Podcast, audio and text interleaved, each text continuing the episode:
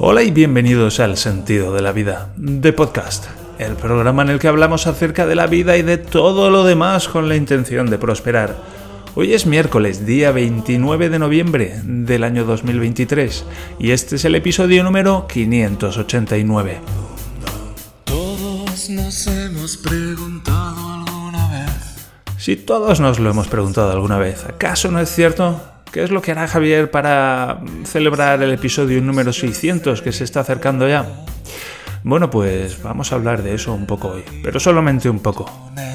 Gracias por acompañarme un episodio más en este camino de prosperar. Hoy tenemos algunos temas interesantes, pero antes recuerda que hago sesiones de hipnosis y algunas cositas más para hacer ajustes inconscientes. Tal vez pueda ayudarte.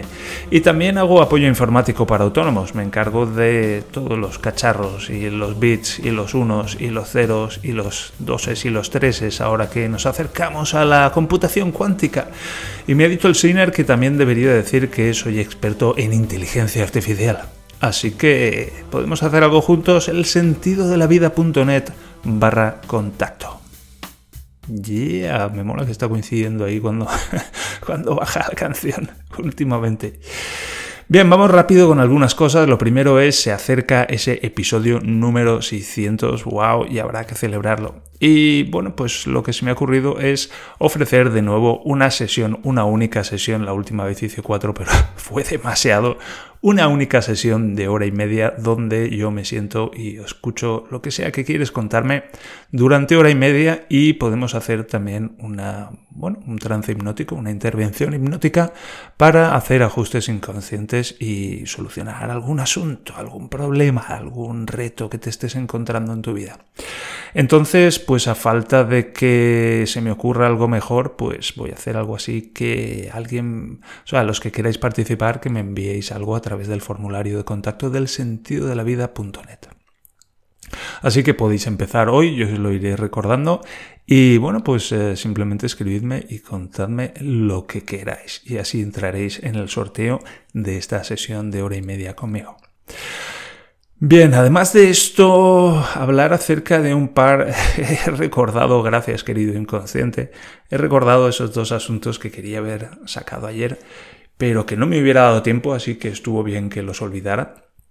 Y es que a veces olvidar las cosas es útil y es valioso. Pero hoy, bueno, pues las he recordado y hoy tienen aquí un buen espacio donde, donde salir antes de leer el capítulo número 11 de el Big Crunch, ese librazo. Bien, el primero también podemos hablar, a lo punto por la mañana, mira, hablar acerca de el Custom Chat GPT, Custom... Vale, con eso ya me acordaré, que ya he hecho mi primero. Pero vamos con estos dos temas. El primero es, lo podríamos llamar llamadas bien recibidas. Y es que a mí me da palo llamar por teléfono, me da mucha cosa, me da, no sé cómo lo quieres llamar, pero me da mucha cosa. Y admiro mucho a mi, a mi cuñado, al de Schrödinger, no, al otro, cuñado inmobiliario. Lo admiro mucho porque tiene una facilidad tremenda para llamar por teléfono. Y para mí es algo admirable porque es algo que no sé hacer o que me cuesta muchísimo todavía. Y cuando se lo dije, le dije, oye, admiro esa habilidad que tienes para llamar por teléfono. Me dijo, llamo por teléfono 100 veces al día. claro. bueno, la práctica hace al maestro. Y esa es una de las cosas que puedo aprender de mi cuñado inmobiliario que tiene sus otras cosas, tiene su escritorio ahí abarrotado, que es un puto caos, y yo me vuelvo loco con eso, pero hey, llama por teléfono 100 veces al día, no serán 100, pero muchas veces al día y lo hace muy bien. Así que puedo aprender. Como dice mi amigo Dani, cada uno es maestro en lo suyo. Claro que sí. Y bueno, pues el otro día cuando llevé el coche, llevé el coche de mi suegro al taller para que le pusieran las ruedas de invierno, y luego por la tarde pues estaba ahí que no recibía la llamada del taller, me tenían que llamar cuando estuvieran las ruedas, y pero se hacía tarde, yo ya estaba ahí, ¿qué pasa? ¿Qué pasa? ¿Han cambiado ya las ruedas? ¿No las han cambiado? Bueno, Javier, ¿qué tal llamar por teléfono y averiguarlo? No, pero es que me da mucha cosa llamar por teléfono. Seguramente los voy a molestar. Seguramente los voy a molestar. Están ahí trabajando en sus ruedas y sus coches y los voy a molestar. Y yo no quiero ser ese que llama y los molesta. Y... Uh, conseguí, conseguí que Daniela llamara en mi lugar. Para ella es más fácil, es su propio idioma, también es un amigo de su padre, etcétera, etcétera. En fin, lo que sea, las excusas necesarias para no tener que hacerlo yo. Y, y cuando llamó Daniela, pues resultó que el hombre se alegró mucho de que le llamáramos y de que le llamáramos en ese momento porque había terminado ya con las ruedas y llevaba cinco minutos, cinco o diez minutos buscando el número de teléfono para contactar con nosotros y la llamada le había venido como miel sobre hojuelas. Entonces, quiero utilizar esto como una experiencia que moldee nuestra manera de percibir eso de llamar por teléfono, en el sentido de que eh, al otro lado puede haber alguien que se alegre de que suene el teléfono y de que seamos nosotros. ¿Qué tal eso? ¿Qué tal considerar esa opción? Eh, tal vez eso podría suceder. Y de hecho, si uh, tomamos una cierta actitud y empezamos a realizar una serie de comportamientos, pues podemos promover que eso sea así, podemos facilitarlo, podemos, ¿sabes?, inclinar la balanza de ese lado. Del lado de que eh, la gente se alegre cuando suene el teléfono y lo miren y vean que somos nosotros. ¿Qué tendría que suceder para que eso fuera así? ¿Con quién podríamos empezar? ¿En cuánto tiempo podríamos tener esto regularizado? Que fuera normal. ¿Acaso no se sentiría genial que esto fuera normal? ¿Que la gente se alegrara de recibir nuestra llamada? Sí que lo sería. Por cierto, está viniendo el camión de la basura. Un saludo. Me encanta, tenemos un camión de la basura de, de juguete y cuando juega mi, cuando juega mi, mi, hijo con él, va con el camión de la basura. Y cuando llega el camión de la basura y se para, hace ¡Fum! ¡Gumi Virgen! Como ositos de gominola para todos. Como si fuera la, la cabalgata de los Reyes Magos. Y es que ha habido un par de veces que los del camión de la basura le han dado ositos de gominola. Y mi hijo dice, ah, el camión de la basura reparte ositos de gominola, qué guay. Eh, pues ¿por qué no? Qué guay verlo así, claro que sí. Y luego el otro tema al que quería enfrentarme hoy es el tema de pedir y aceptar ayuda. Y es que este fin de semana hemos estado en casa de una amiga, nuestra amiga Moni, al principio amiga de, de Daniela, pero poco a poco también amiga mía. Hemos estado en su casa, se ha construido una casa nueva, en un sitio así como muy tranquilo, muy residencial, muy de gente mayor incluso. Y, y bueno, pues por la noche cayó una nevada de cuidado. Y por la mañana pues me puse las botas, me puse la chaqueta, me puse em, la bufanda, me puse el gorro, me puse los guantes, que estamos ya en esa época del año en la que pues me siento casi como un astronauta cuando, cuando salgo de casa me tengo que poner el traje y la escafandra, todo y prepararme para salir, las botas. Y salí y mm, estuve pues liberando todo el coche de nieve. Que por cierto, hay que empezar por arriba se empieza por el techo y luego se va descendiendo. Yo empecé por los cristales y luego cuando liberé el techo pues cayó toda la nieve en los cristales. No. Se empieza por arriba, por el techo y además el techo es obligatoriamente por ley también hay que quitar esa nieve de ahí para evitar que luego salga volando e impacte contra otros coches. Así que para favorecer el bienestar en la carretera y la seguridad vial pues empezamos por el techo. Y bueno, pues es mucho trabajo. Había ahí medio palmo de nieve y estuve quitando nieve de todo el coche, también luego del capó. En fin, mucha faena. Y tenía que, cuando ponemos las ruedas de invierno, 50 kilómetros después aproximadamente, hay que volver a apretar las tuercas para asegurarse de que siguen todas firmes. Y dije, mm, abrí el maletero del coche y no encontré una rueda de repuesto y por tanto no encontré llave tampoco. Y le pregunté a mi amiga Moni y resulta que, bueno, pues ella, que ella sepa, tampoco hay en su coche ni rueda, ni llave, ni nada. Que eso ya en los coches modernos ya no se lleva.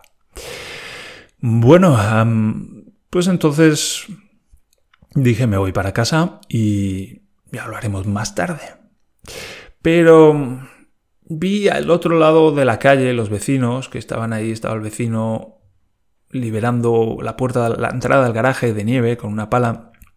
Y había un niño jugando, una mujer. Y dije, ostras, podría acercarme y pedirles ayuda, tal vez tengan una llave y me la dejen, pero... Ah, me, da, mucho palo, me da mucha cosita. Hmm. Y ya me iba a meter en casa y todo incluso. Y me enfrentaba a quitarme las botas, quitarme la chaqueta, quitarme la bufanda, quitarme el gorro, quitarme los guantes. Pero dije, ostras, es que aquí hay varias cosas que estoy haciendo mal. Primero, si me lo quito todo, luego me lo voy a tener que poner otra vez. Segundo, si me meto en casa ahora, luego me va a costar más salir. Quiero decir, ya estoy fuera, ya estoy con toda la ropa. ¿Por qué no voy y, les pido ayuda? Y, al final dije, venga, va. Y me ayuda mucho este podcast, me doy cuenta porque como que me hace, me hace seguir, me hace, me hace tener presente que estoy en este proceso de prosperar y que el proceso de prosperar pues implica reconocer mis limitaciones, como este quiero ir y pedir ayuda o me convendría ir y pedir ayuda, pero tengo aquí una limitación, un algo que me impide hacerlo. Y no, estoy en este proceso de expandir mis límites, de ir más allá de mis límites y yo sé que es jodido, yo sé que es difícil, tiene momentos muy incómodos como este que tengo que ir y pedir ayuda y tengo que enfrentarme pues a unos desconocidos y, y pedirles algo. Y, pero tener este podcast aquí como que me ayuda a, pues eso, tener presente que estoy en este proceso y me empuja a, dar estos pasitos para luego venir aquí y un poco rendirnos cuenta a nosotros. ¿eh? Yo estoy liderando esto, pues tengo que ponerme las pilas, tengo que llevarnos a algún sitio mejor que en el que estamos ahora mismo. Y además es un camino que tengo que recorrer, así que tiene que ser algo constante y recurrente. Es como yo estoy conduciendo a mi pueblo de alguna manera a través del desierto y del dolor y de un montón de puta mierda y estoy yendo el primero. Aquí voy yo con mi bastoncito, eh, vamos chicos, y si hay que abrir aguas, pues las abrimos. ¿Qué pasa? Y acojona mucho, pero mira, igualmente lo hacemos. Total, que me fui para allá y... y y empecé, llegué hasta allí y les dije, hola, me llamo Javier y vengo de España y he venido con mi familia a pasar el fin de semana aquí, a visitar a mi amiga.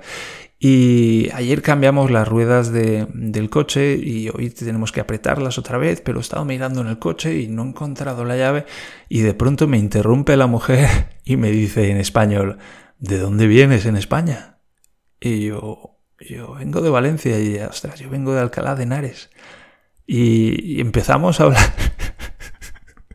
empezamos a hablar en español y le expliqué en español pues lo que, lo que estaba explicando y se giró al hombre y le dijo, oye, que están buscando, tienes una, una llave de estas para apretar las, las, las tuercas de las ruedas del coche y el hombre, sí, sí, voy a buscarla tal.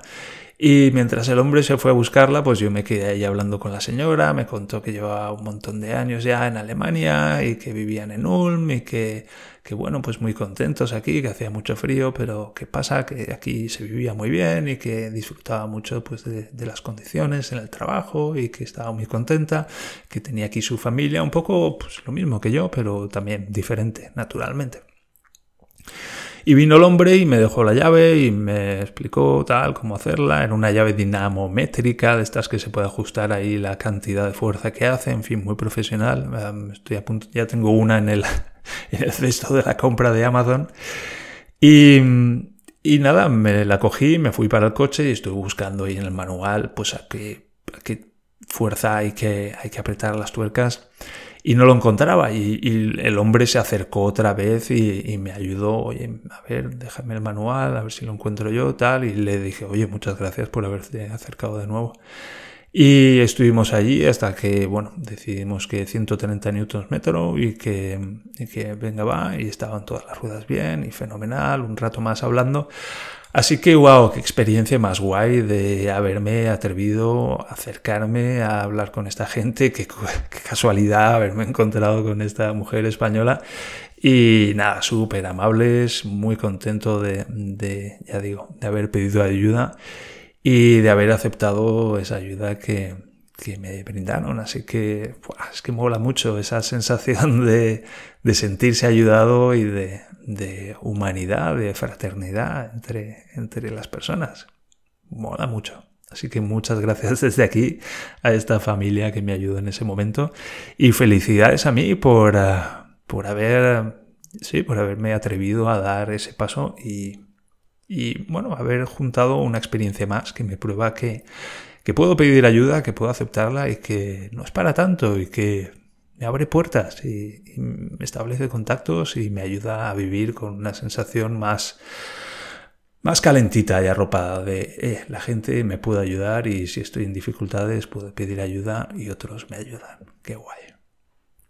Mola mucho, de verdad. Muchas gracias y ayudáis a otros que sepáis que, que lo apreciamos. Bien, dicho esto, vamos ya con la lectura del el nuevo capítulo de el Big Crunch, capítulo 11, que entre la música y hoy vamos a vamos a salgo del traumatólogo y entro en la siguiente fase donde se me hacen un par de pruebas para determinar el alcance del desastre del Big Crunch, por lo menos a nivel médico, físico, eso. Vamos con eso. Vamos ya. Venga.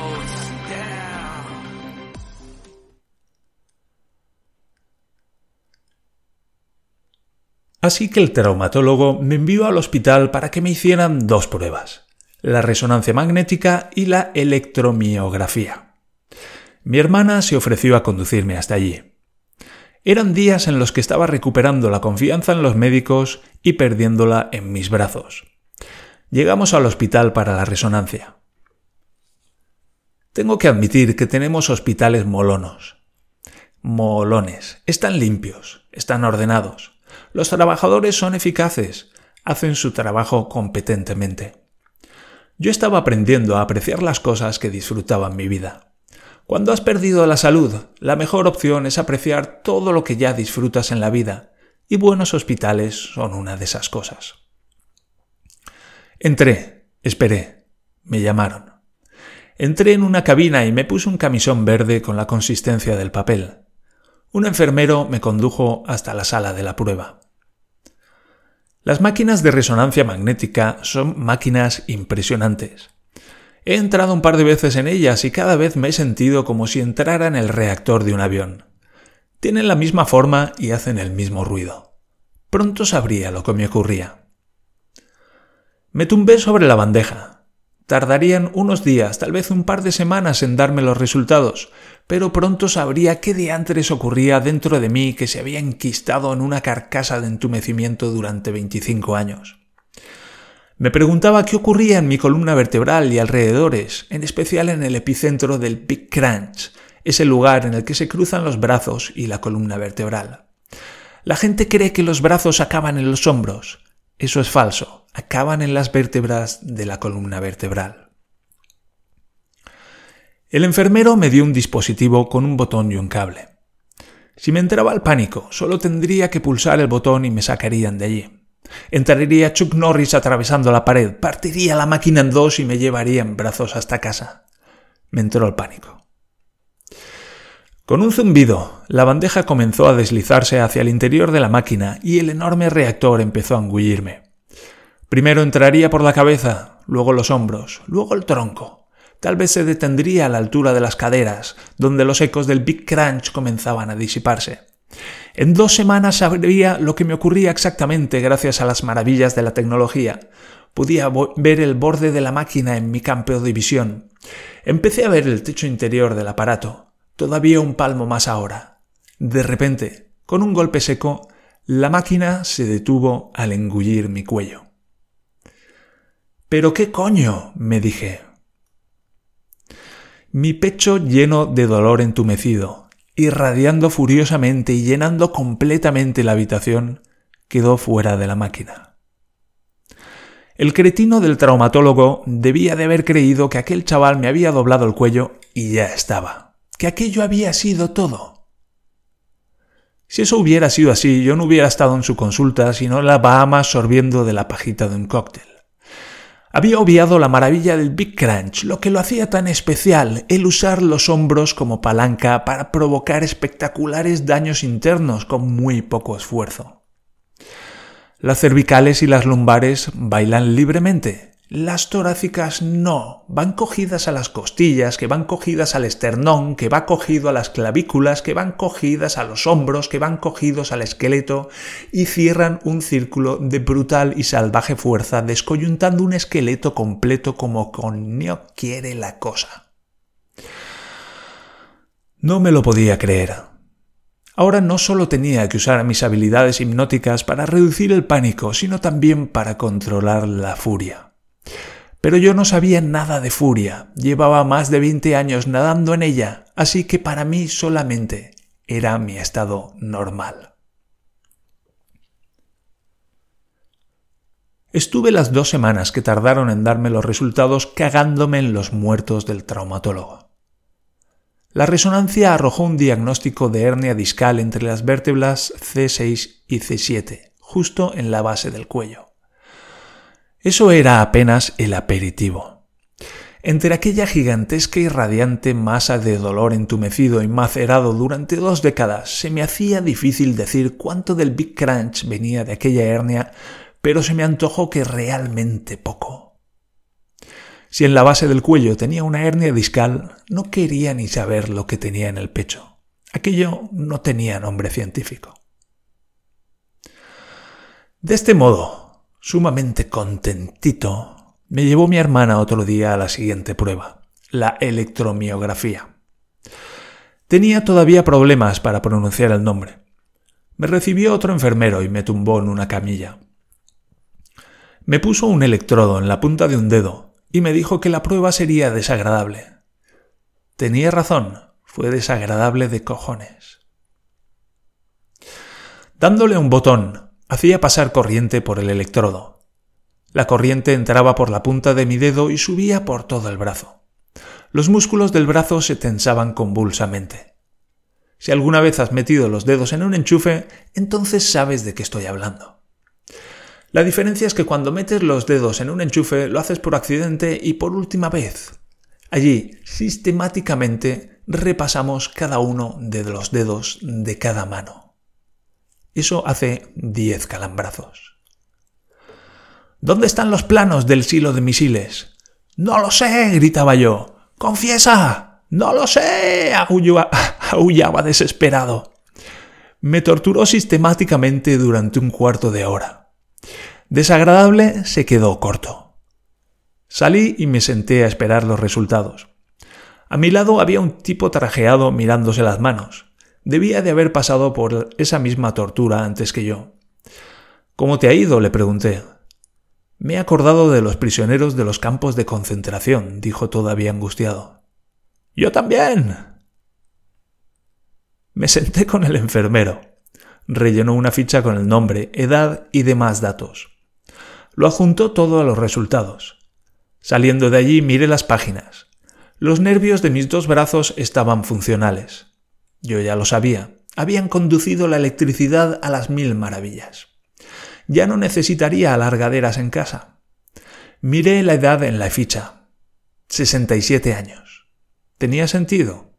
Renqué un poco más y entré en el coche como pude.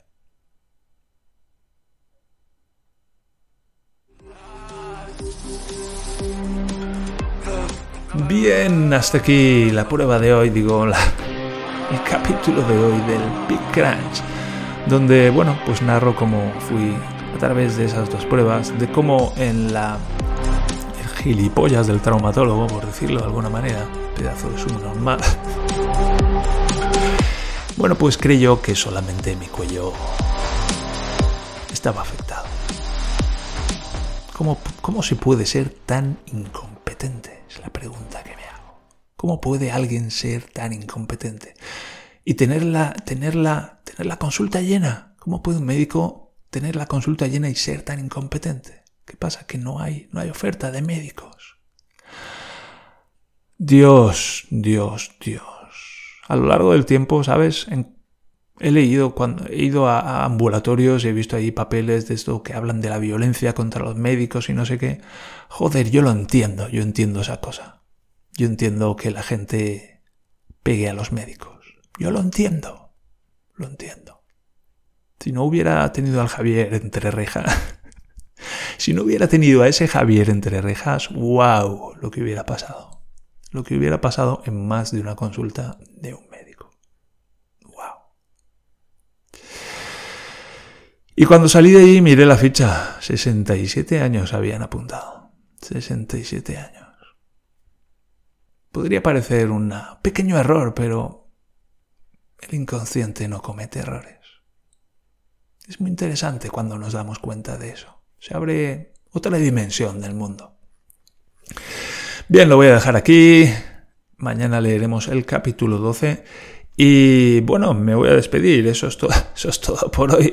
Recordad que estamos aprendiendo a prosperar y estamos aprendiendo a apreciarnos, a valorarnos y a respetarnos. Y en definitiva, estamos aprendiendo a amarnos. También recuerda que puedes contactar conmigo a través del sentido de la vida.net barra contacto y también a través del canal de Telegram, cuyo enlace de acceso puedes conseguir en las notas del programa.